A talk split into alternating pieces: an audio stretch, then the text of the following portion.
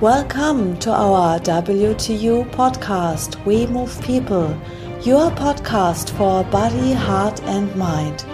We are Alfred Johannes Neudorfer and Rosa Ferrante Banera, and in our podcast we talk about the topics personal development, health, martial arts, philosophy, and humanity. Welcome to a new episode. Hello, Alfred. Hello, Rosa. Today we talk about our WTU mottos. We talk about the two main mottos in the WingTsun universe. Yes. The first motto is We Move People. What do you mean about this motto? I think it's not only that uh, we move the physical bodies. No, I no. There are more uh, meanings. uh, one of the Asian philosophies uh, behind uh, WingTsun is uh, the Taoistic philosophy. And one of the basics of the Taoistic way is that everything moves and everything change every time. There is nothing in the universe who stand still. Everything changes every moment. There is no moment something doesn't change. And so we have give our attention on this way of changing.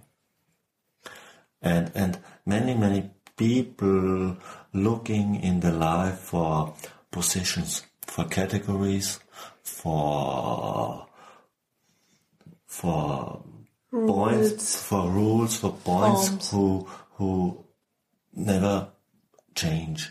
There's the, the, the think if, if there is a point that the things are right and they are not changing.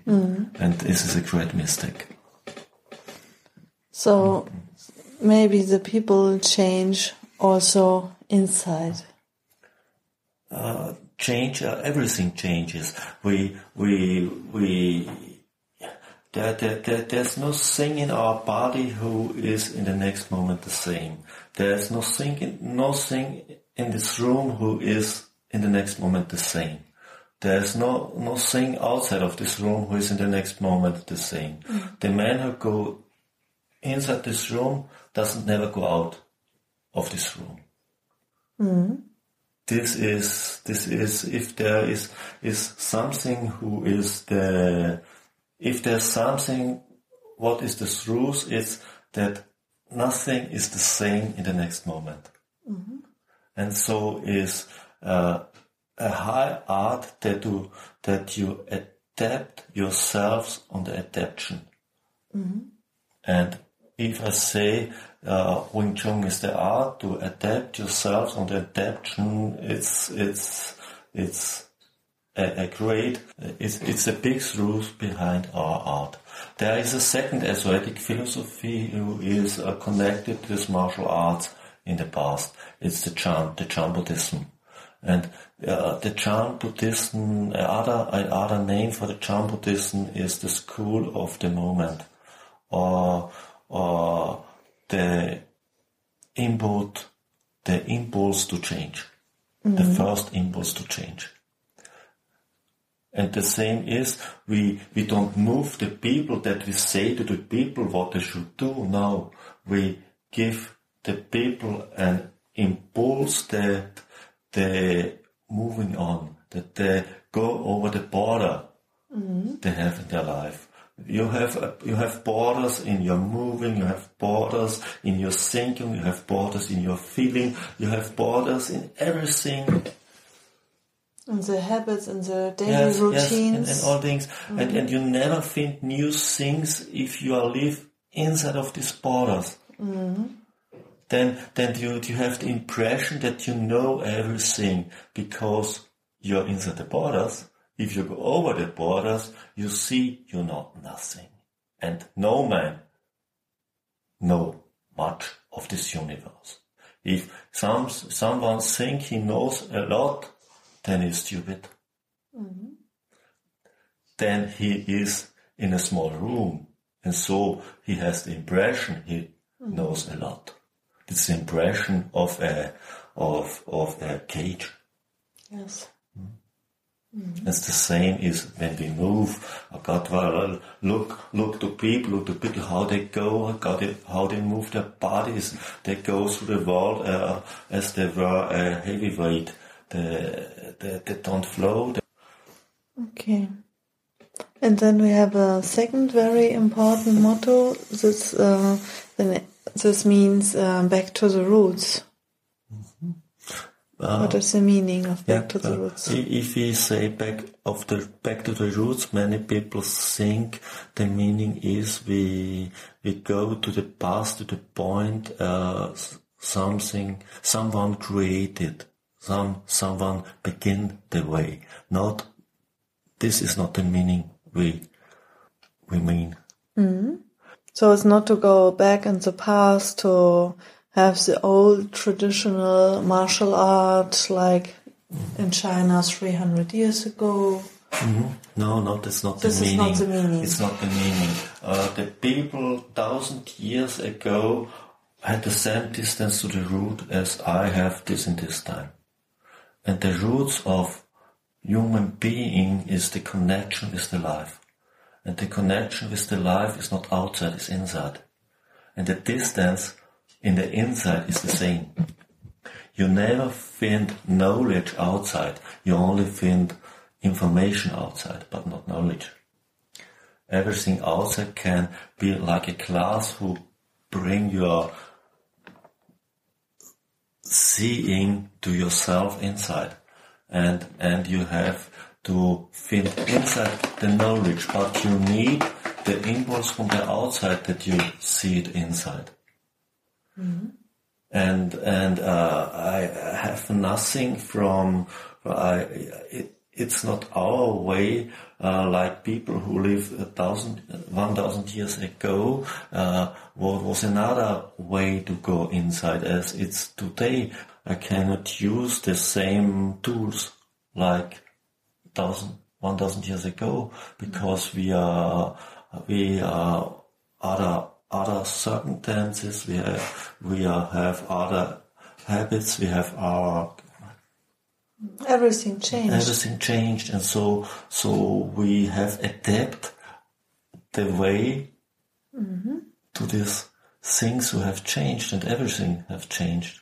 I cannot go the same way as people thousand years, one thousand years ago, because there are other circumstances. Mm-hmm. But the roots are the same. Mm-hmm. The connection to the life was the same as today. And I have, I, I have to clear this, this link, this connection to life in myself. It's not clear because well, uh, uh, the reason why it's not clear is why we look outside. We have lost the connection to life in ourselves and so we we are searching for these things outside. But outside we only find the reason to go back and search inside. Hmm. It's like like eh, if you if you if you're looking for the natural way of of move your body, you have to go inside yourself. You you cannot do it with only if you do physical physical exercises outside. It's it's then you bring bring your body in a artificial in a, in a, in a artificial structure. And artificial structure is it's that you cannot uh, move naturally. And for me, WingTsun or WTU, Wing Chun is the natural way to move your body. And if you go the natural way to move your body, uh, then you change your thinking and then you change your feeling. You change your seeing of the world outside and you change your seeing your world inside. And you Because of the see that that process? that these are the both sides of uh, of of glasses.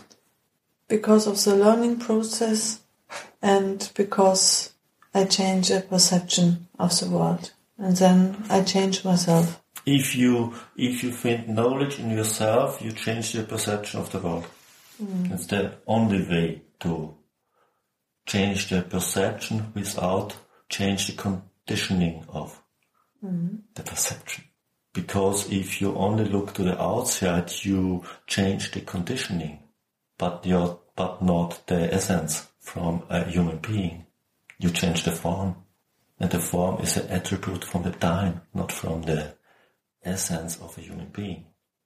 So this motto has uh, one meaning, which goes to the person inside. Does does this motto has also a meaning that we go back to the roots of the WingTsun because we have we go to the real origins of the WingTsun?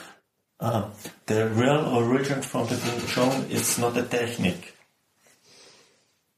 Uh, Th- the- does we mean the same? Uh, does we mean this with this motto? Back to the roots also? Is this another meaning of this motto? it's another meaning, but we go to the to the real roots, and the real roots for me are the the link of men who work on the perception, not of the of the form. It's like um, example the Japanese Budo. There are the are the Soto students and the Ura students, the inside students and the outside students, and also the inside masters and the outside masters. And most of the masters who are in public are the outside masters.